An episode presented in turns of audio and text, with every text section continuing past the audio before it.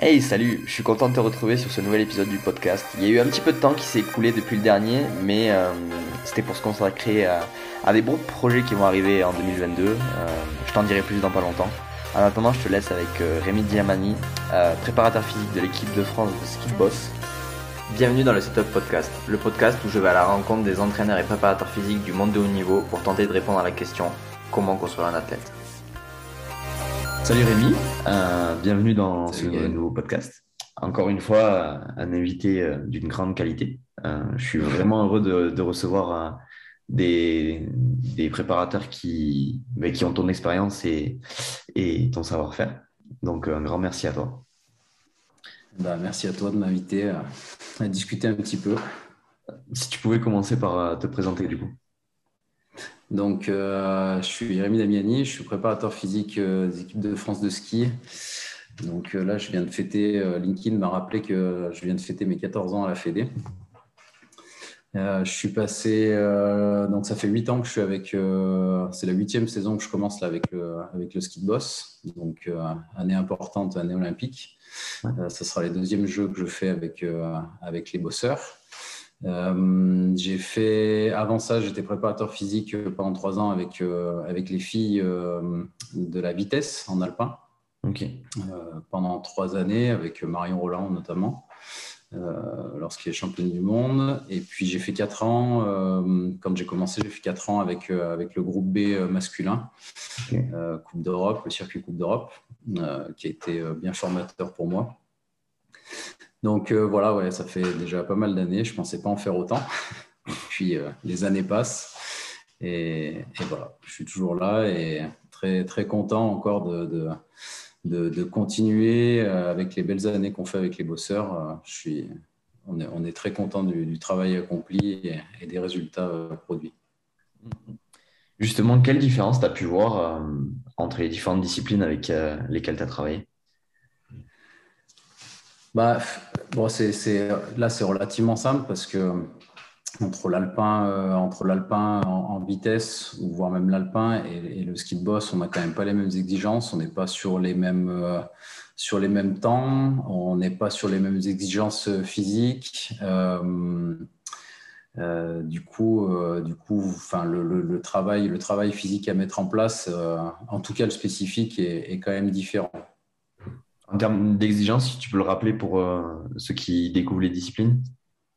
Alors, euh, la vitesse, donc euh, en alpin, c'est le super G et la descente. là, on était quand même sur des, indices de force qui sont assez élevés. Voilà, pouvoir avoir la capacité musculaire de, tenir une courbe à 100 km/h, c'est pas la même exigence que, que le ski de boss où euh, on va avoir sur une pente à 29 degrés euh, environ, euh, on doit être capable de pouvoir faire trois virages secondes avec une bosse, avec plusieurs bosses qui nous, qui nous empêchent de descendre.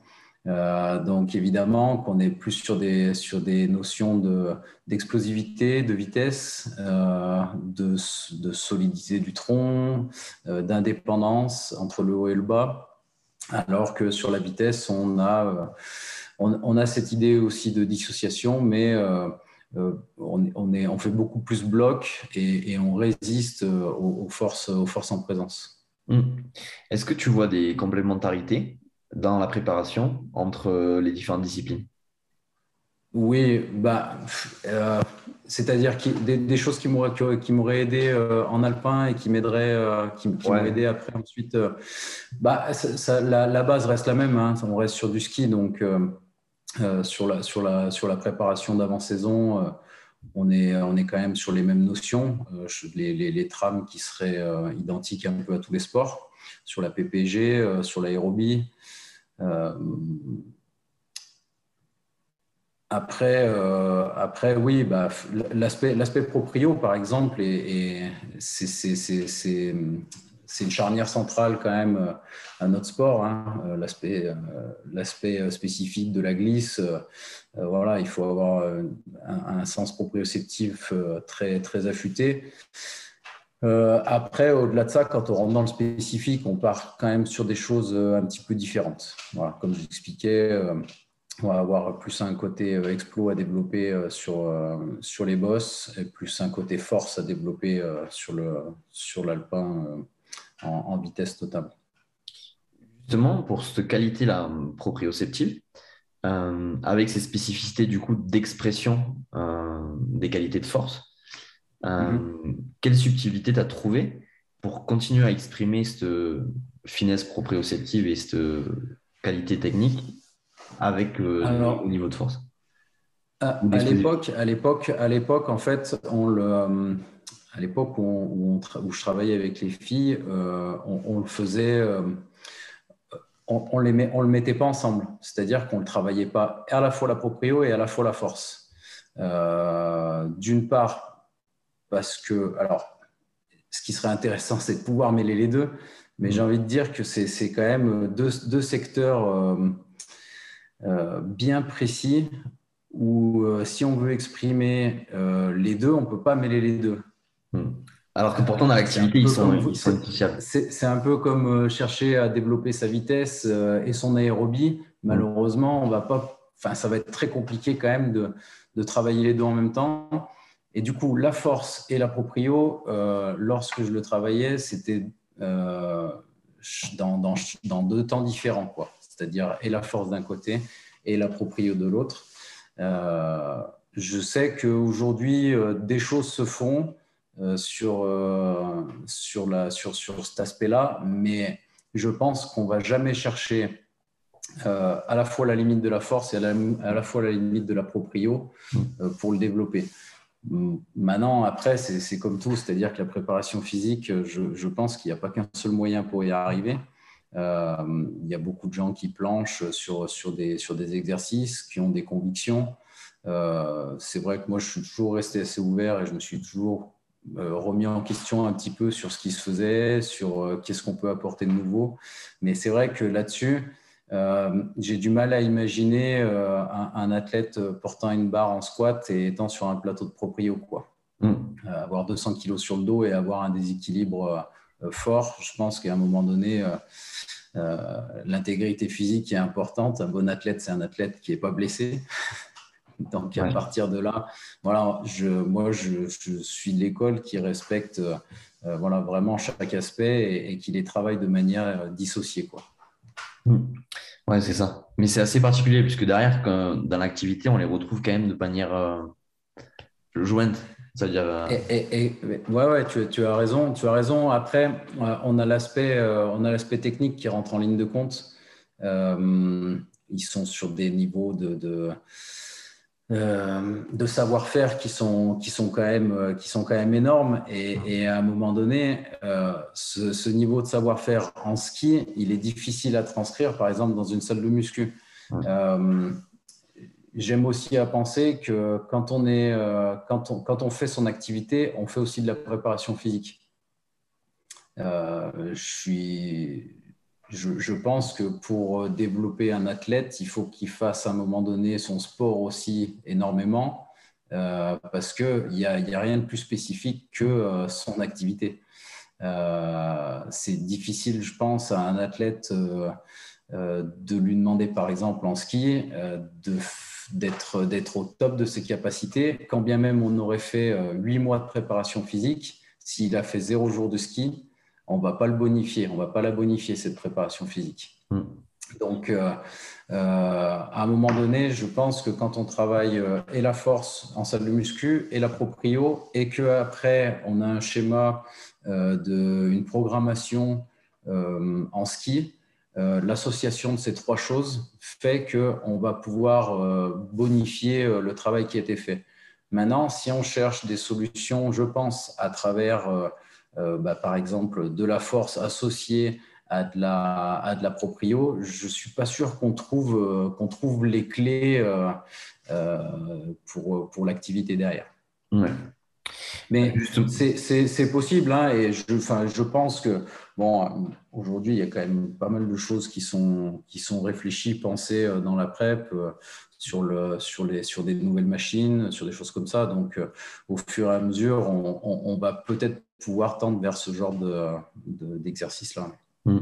Ouais, puis encore une fois, la machine Uber, voilà, avec un plateau, voilà, qui, qui, cesse de qui cesse de bouger, qui est toujours en rotation, où on associe un petit peu la force. Voilà, c'est le, le type d'atelier qui pourrait être qui pourrait être intéressant.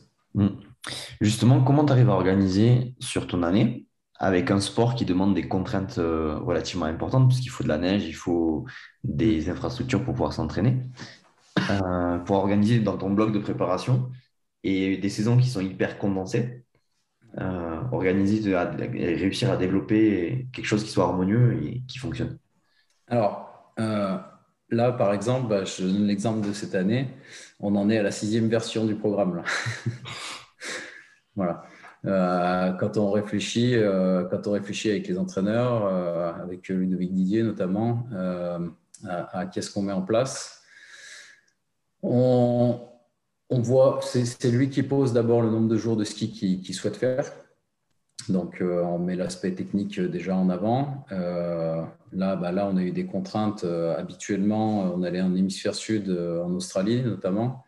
Euh, ça, c'est un stage qui ne se fait plus, donc il a fallu modifier euh, la préparation, imaginer euh, comment, comment on mettait en place le, côté ski. Alors on est là, on est soumis un petit peu aux contraintes évidemment météo et d'enneigement. et la période la plus dure, c'est en ce moment, c'est septembre-octobre. On a, on a, les, les, sites sont vraiment restreints. Aujourd'hui, on a il y a Intertux euh, en Autriche, on a euh, Zermatt, ça se fait, et aujourd'hui, c'est les, trois seuls, euh, glaciers qui sont, accessibles. donc, c'est une période qui est, délicate dans la programmation, et, ça, bon, les athlètes, ils sont préparés. c'est vrai qu'on fait chaque mois on voit ce qui va être possible de faire ou pas et, on, adapte, on adapte en fonction. Donc au départ, on pose un idéal, euh, ce qu'on pense qu'il va être possible hein, de réaliser, euh, notamment sur cette période. Et après, euh, une fois que les jours ski sont posés, on, décline sur la préparation qui doit précéder ces blocs, à la fois sur la préparation physique et à la fois sur l'acrobatie.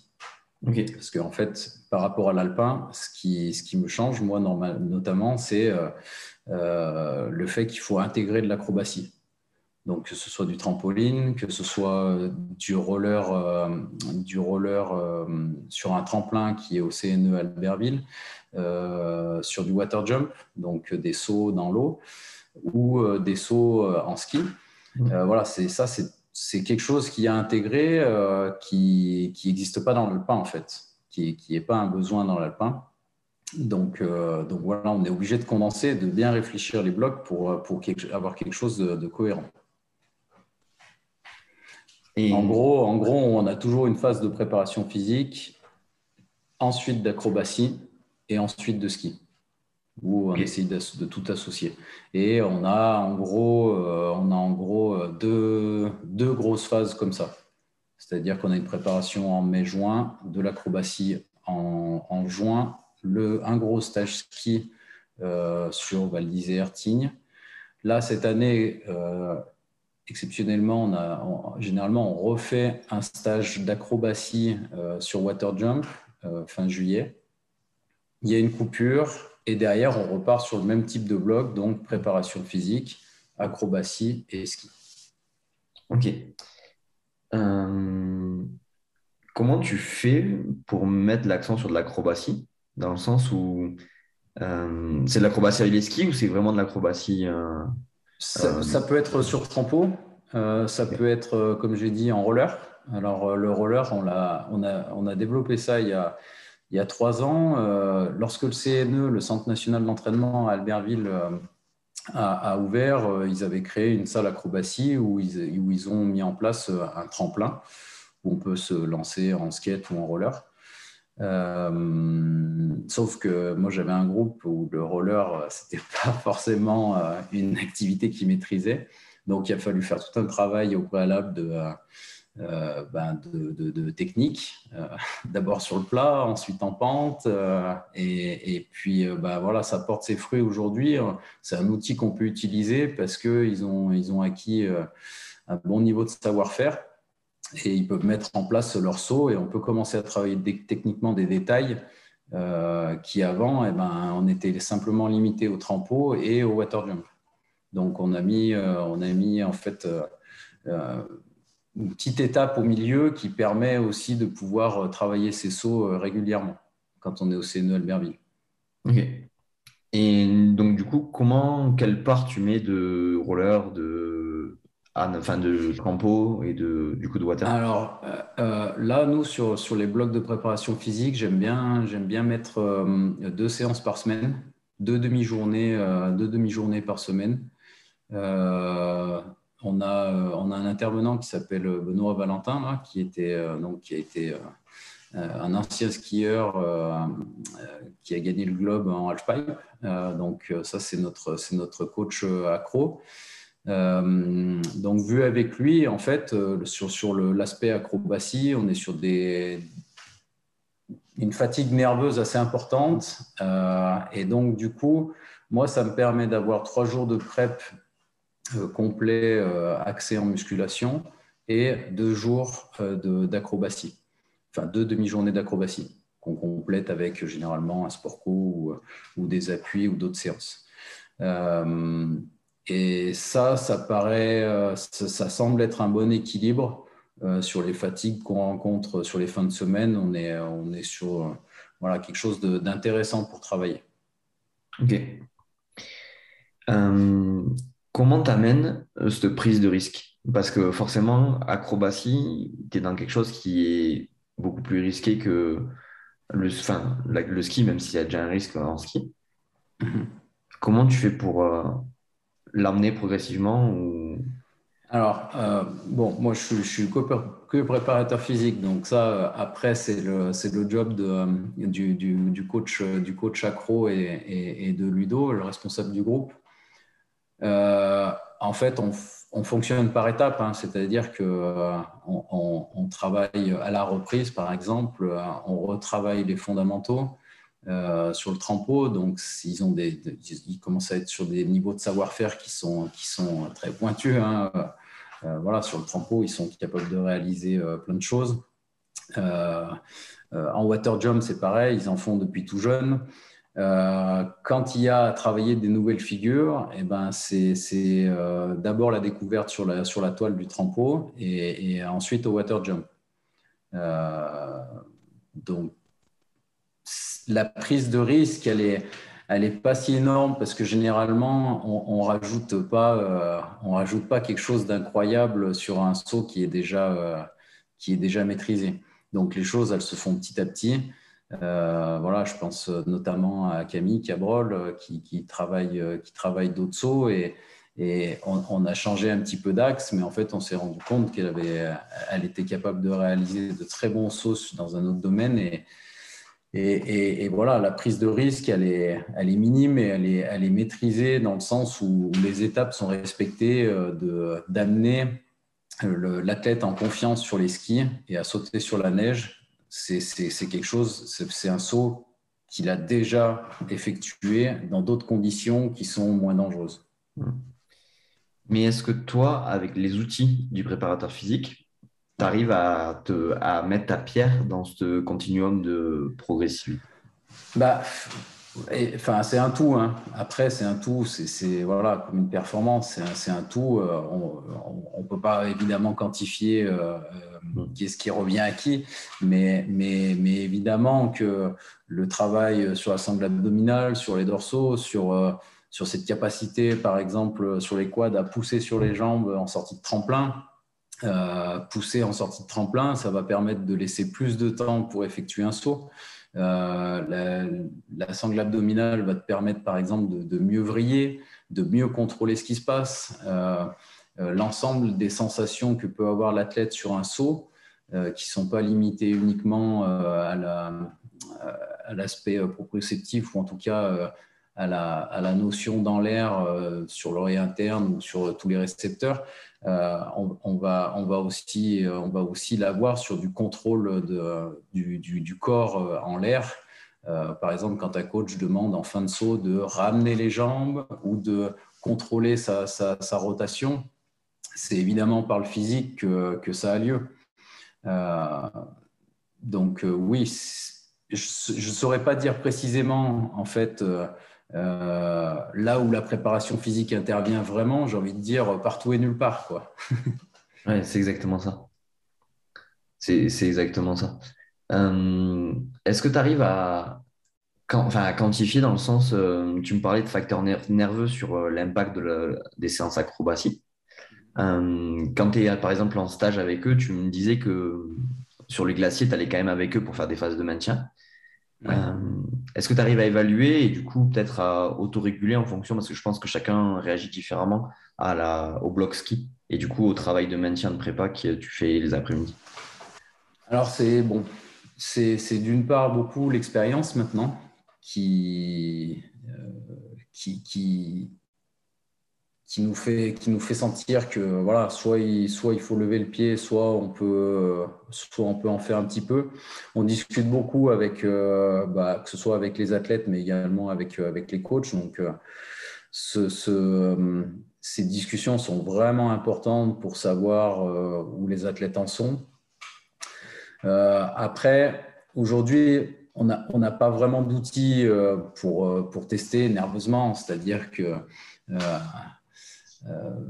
on ne peut pas passer un athlète dans la machine et puis dire bon bah c'est bon il est à 70% il est à 30% voilà. C'est aujourd'hui c'est beaucoup le discours c'est beaucoup le retour des athlètes aussi voilà, quand, euh, quand un athlète euh, vient nous voir un petit peu l'après-midi, euh, voilà, en, nous disant, voilà, moi je suis, je suis, je suis cuit, j'ai tenté un peu des sauts nouveaux ce matin sur la neige, je sens que j'en ai moins sous le capot. Voilà, on adapte et on fait beaucoup à la carte. Donc, soit, du travail en fréquence basse sur, sur de l'aérobie, soit sinon sur des débuts de stage, par exemple, on, opte encore un petit peu pour l'aspect nerveux. Euh, par exemple sur du travail de vitesse, mais très très court. Euh, mais voilà, on, on, essaye de faire en sorte de jamais fatiguer le système plus que ce qui ne peut l'être par l'activité le matin. Euh, mais on essaye de garder voilà, du travail de renforcement, par exemple, c'est assez peu coûteux nerveusement. donc ça, par exemple, sur la première période, on en fait, on en fait pas mal. Mmh. Est-ce que, euh, au contraire. Euh, excuse-moi, euh, j'ai plus de batterie dans les. ah. Si tu peux mettre, je sais pas si tu peux mettre pause sur le podcast, mais j'ai. Ouais, non, mais il n'y a pas de souci, je, le couperai. Attends, et je t'entends plus. Je te demande deux petites secondes. Il n'y a pas de souci. Heureusement qu'on n'est pas en direct. Ouais, mais c'est pour ça que je ne les fais jamais en direct.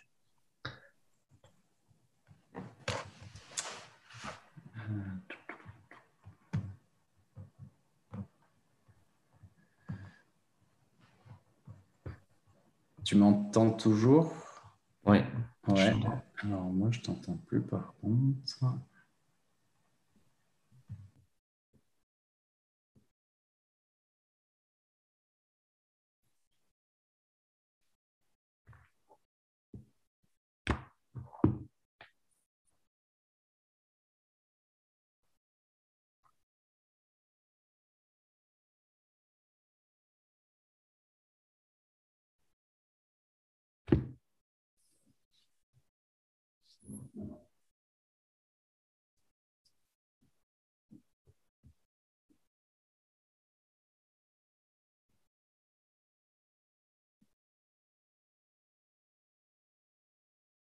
Là, je t'entends plus.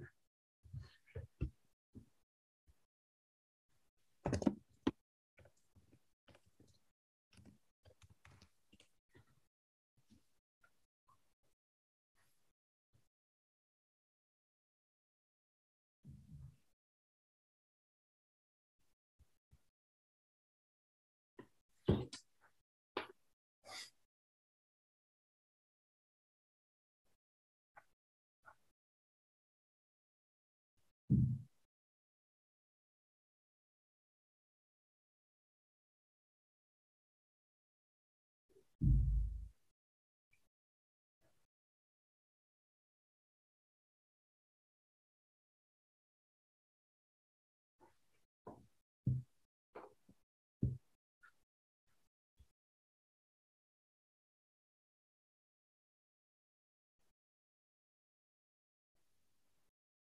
ne sais pas si tu m'entends à nouveau.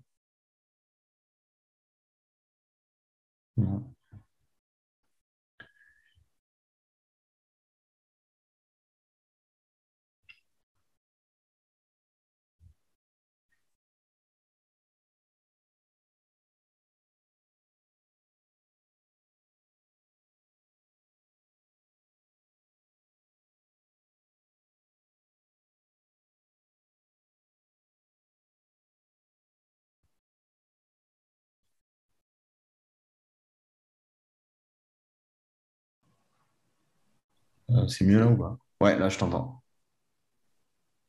Tu m'entends là, c'est bon? Ouais, là je t'entends. Ok, c'est bon. Parfait. Moi, je t'entends aussi. Bon, nickel. Du coup, ouais, je te, je te disais, euh, à l'inverse d'un athlète qui est toujours très fatigué, qui va venir Ouais. te voir en disant euh, j'ai beaucoup fait une grosse séance ce matin, je suis fatigué. L'athlète qui te dit euh, là c'est le feu, je suis trop bien sur mes skis, j'ai fait tous les sauts, j'ai, euh, justement, je suis super en forme. On a le, on a le, à la fois, à la fois par rapport à ce qui, aux journées qu'on peut faire sur les skis, moi je commence à savoir ce qui est une journée euh, coûteuse d'une journée qui l'est moins. Et après, je commence aussi à connaître les athlètes. Donc, euh, je, je, euh, je connais leurs forces et leurs faiblesses. Euh, là-dessus, euh, là-dessus, on, on, on a rarement fait des erreurs en envoyant quelqu'un, en envoyant quelqu'un un peu au casse-pipe, on va dire. On a fait, euh, on a, on a travaillé un petit peu sur le, sur le HRV avec, euh, avec, euh, avec Perrine notamment. On avait, on avait fait un petit peu des tests et on avait fait un suivi pendant un an et demi à peu près. Euh, et en fait, c'était suite au jeu en 2018, euh, elle exprimait beaucoup euh, la fatigue. C'était quelque chose qui revenait très, très souvent et qui revient encore d'ailleurs. Et en fait, à l'époque, je, je, euh, moi, je savais qu'elle était en forme. Et, bon, euh, voilà, elle est, d'ailleurs championne olympique. Et en fait, si on se remet un petit peu euh, euh, ce qu'elle a pu dire juste après sa victoire, c'est je suis fatigué. C'est le premier mot, je crois, qu'elle utilise. Je suis épuisé, je suis fatigué. Et en fait, je voulais lui faire prendre conscience par le HRV qu'il y a plusieurs formes de fatigue et que c'était pas une fatigue physique, mais c'était une fatigue émotionnelle, une fatigue nerveuse. Euh, et que par là, en fait, en dissociant la fatigue nerveuse de la fatigue physique, euh, elle ait encore conscience que euh, physiquement, elle avait encore des ressources et qu'elle était capable encore de produire des choses, quand bien même émotionnellement, elle était un peu entamée. Ce travail, on l'a fait pendant un an et demi avec des retours entre deux et trois fois par semaine des données, une banque de données créée euh, avec un test deux à trois fois par semaine le matin au réveil. Euh, il s'est trouvé qu'en fait, elle a des valeurs qui sont euh, hyper constantes. Dans l'année, elle a eu une valeur qui a chuté un petit peu au mois de juillet, mais qui, s'expliquait avec, avec, beaucoup de préparation physique. Pour le reste, les valeurs étaient constantes. Euh, J'associais à ça aussi euh, une note RPE euh, pour avoir, elle, son ressenti de, voilà, de, comment elle se sentait. Pareil, les notes, c'était voilà, entre 6 et 8 sur 10, euh, quasiment, quasiment tout le temps. Donc, au final, c'est quelque chose qu'on a un petit peu, qu'on a un petit peu abandonné dans le sens où pour elle, comme on ne voit pas de différence, c'était quelque chose qui était contraignant. Euh, et en fait, finalement, elle, se connaît très bien maintenant, elle a, le feeling et, elle, sait, euh, elle sait les moments où elle est fatiguée. Et nous, par certains signes, on arrive à l'observer aussi. Voilà. Mais tu me posais la question de, quantifier un petit peu cette fatigue nerveuse. Voilà, par le, HRV, c'est possible. Et je sais que euh, chez les alpins, par exemple, on a des profils qui arrivent à bouger et, et, on peut avoir une bonne lecture euh, par ce, par ce moyen-là. Mmh. Ouais.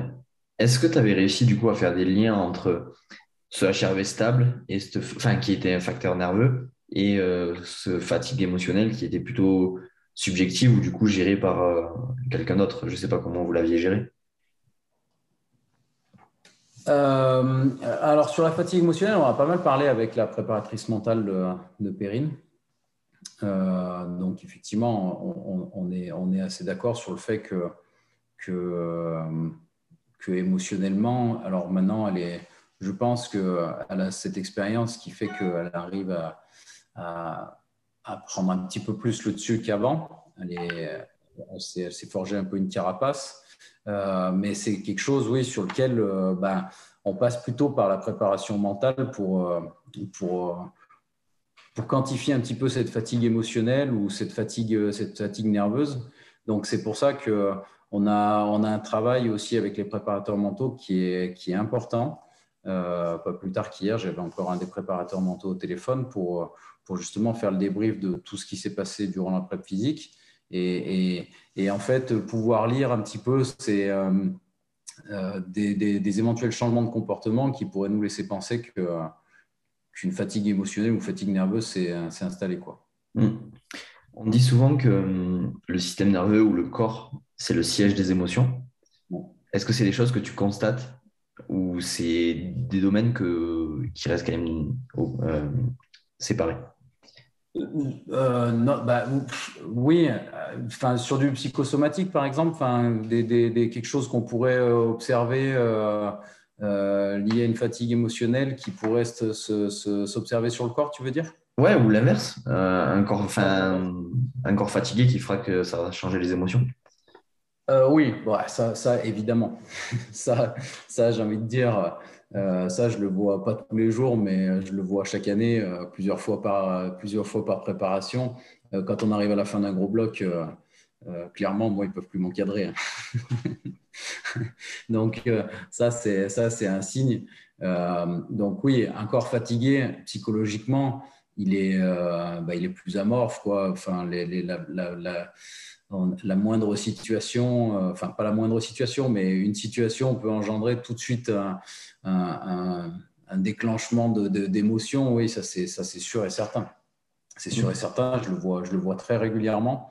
Euh, l'inverse, euh, l'inverse est un peu moins vrai parce que, parce que comme je te dis, on, a, on arrive à, lire un petit peu cette fatigue nerveuse ou émotionnelle et, de là on adapte un petit peu. Mmh. Donc que ce soit sur la préparation physique et encore plus quand on est sur les skis, si on s'aperçoit qu'il y a ce, ce, genre de fatigue qui se met en place, euh, on, fait en sorte d'y remédier par, le, par la préparation physique. Comme je te disais, avec du travail en, basse fréquence, euh, voilà, lent mais long, sur, sur, peu d'intensité, etc. Hmm. En termes d'outils, tu me parlais du HRV. Est-ce que vous utilisez d'autres systèmes pour du coup avoir ce suivi, ce suivi de fatigue ou de forme?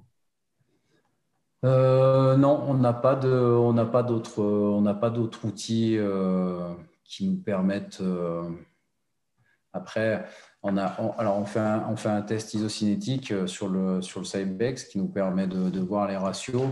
on pourrait l'utiliser. Je sais que le, la cellule réathlétisation le, le, fait un petit peu pour, pour tester notamment sur l'explosivité on peut, on peut observer euh, des chutes si, on, le, si on travaille régulièrement, que c'est maîtrisé. Euh, mais voilà, il faut, il faut que les athlètes viennent au CNE. Euh, voilà, on n'a on pas de, on, l'utilise pas sous cette forme en tout cas. Ouais. Enfin, du coup, ça pourrait déboucher derrière sur toute la partie prévention des blessures et athlétisation. Hein. Alors oui, l'isocinétique, oui, bien sûr qu'on l'utilise comme ça. Enfin, moi, je l'utilise comme ça pour, pour contrôler les ratios et, et, travailler sur le sur l'équilibre, hein, euh, avant arrière, gauche droite. Euh, donc euh, ça, ça évidemment qu'on utilise. Hmm. Oui, mais du coup, je parlais là, on était sur des athlètes sains avec la préparation d'une saison, mais presque on pourrait faire un deuxième épisode que sur la partie la partie réathlétisation.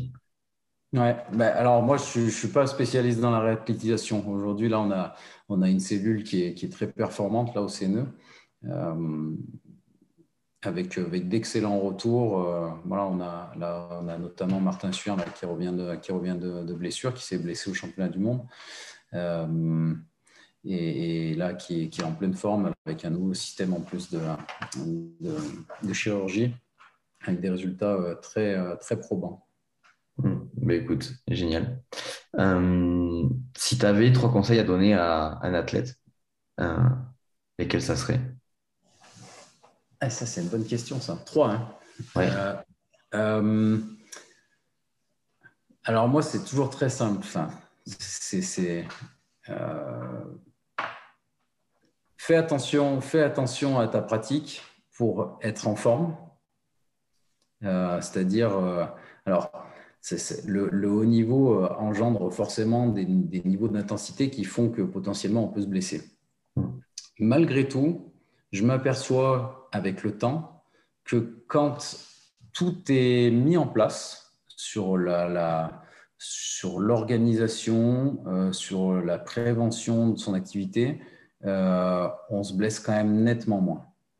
Euh, quand, on, quand on est à l'écoute des, conseils qui sont donnés, euh, notamment sur l'échauffement, sur, sur bah, la manière de faire les choses, on, s'aperçoit quand même qu'il y a beaucoup moins de blessures. Et comme je l'ai dit tout à l'heure, pour moi, un bon athlète, c'est un athlète qui n'est pas blessé.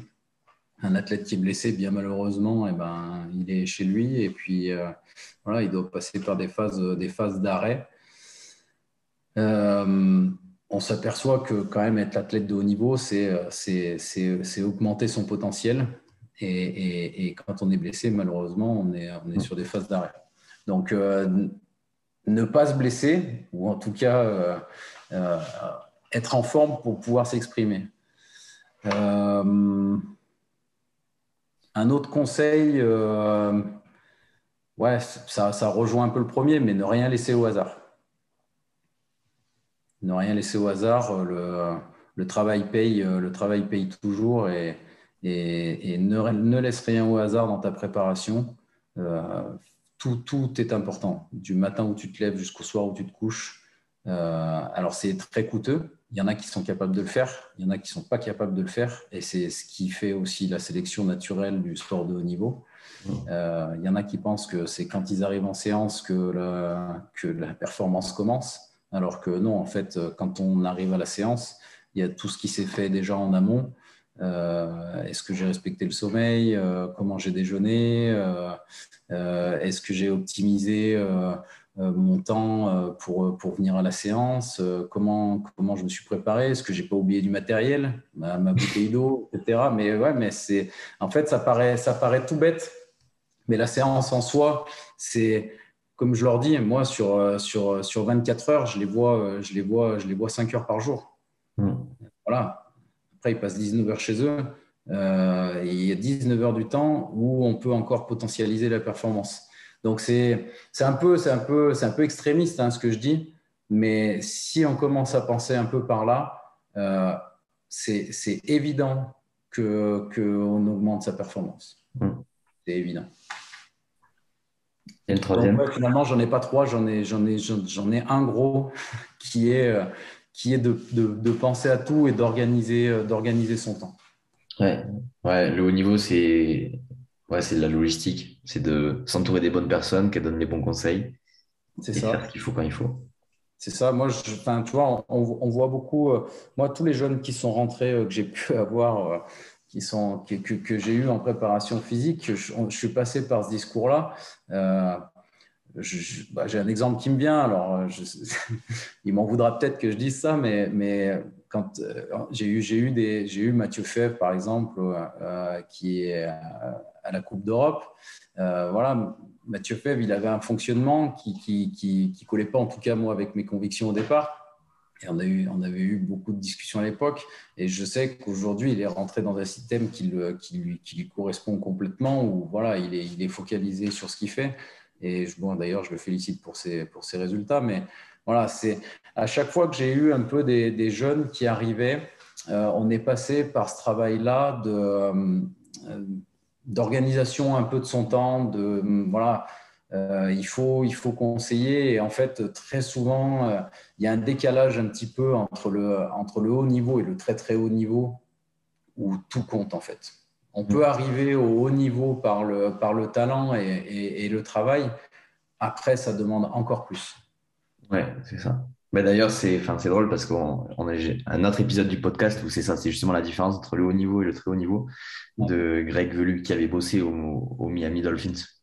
Qui a fait, et du coup, en fait, il, pendant, pendant tout, l'épisode, il parle que de ça. Enfin, c'est la fameuse différence entre les États-Unis et la France. Eh ben, en fait, c'est ça, c'est tout ce qu'eux mettent en place, de petits détails, de rien du tout. Et ouais, ouais. Bref, après, si on veut faire, quand on veut faire la différence hein, euh, avec euh, le premier et le deuxième, euh, ouais.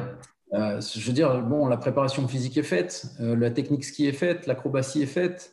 Qu'est-ce qui va faire la diff Ça va être la détermination, donc ça va être les aspects un peu mentaux. et puis ça va être qu'est-ce que, qu'est-ce que j'ai mis en place à côté qui m'apporte un plus, mmh. mais vraiment un, un, tout petit plus. quoi. Et ce tout petit plus, ben, euh, je, pense à Perrine, là, au, jeu, qui gagne pour 0,07 points. Ça, personne s'en souvient, mais elle gagne pour euh, rien, rien du tout. Euh, donc, on est sur un sport jugé, certes, mais, mais voilà, malgré tout, à la fin, elle est championne olympique pour 0,07 points. Et eh ben, on peut se poser la question de qu'est-ce qui a fait la diff. Et quand on regarde, et eh ben, voilà, ça peut être sur des petites choses, sur la nutrition, sur euh, le sommeil, sur l'organisation du temps, etc.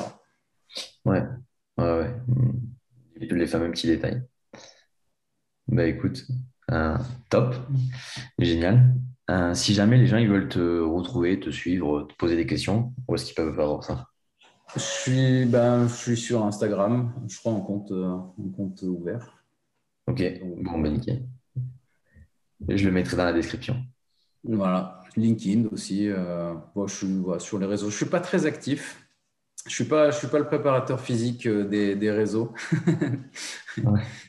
Aujourd'hui, je, je, sais qu'il y a beaucoup de préparateurs physiques qui sont sur les réseaux. Moi, je ne le suis pas. Je, je, ne mets, euh, je mets quasiment je mets rien d'ailleurs de, de, du travail qu'on peut, qu'on peut effectuer. Euh, ouais, je, je, suis comme ça. C'est-à-dire que je me, je, me, oh, je, me, je me vends pas. Et, euh, et, voilà, mais par contre, je suis très content quand on vient à moi et je suis très content de partager mon expérience de, de ce qu'on a pu faire. Ouais, mais après, c'est toujours euh, comme tu. Enfin, ce que tu disais, c'est.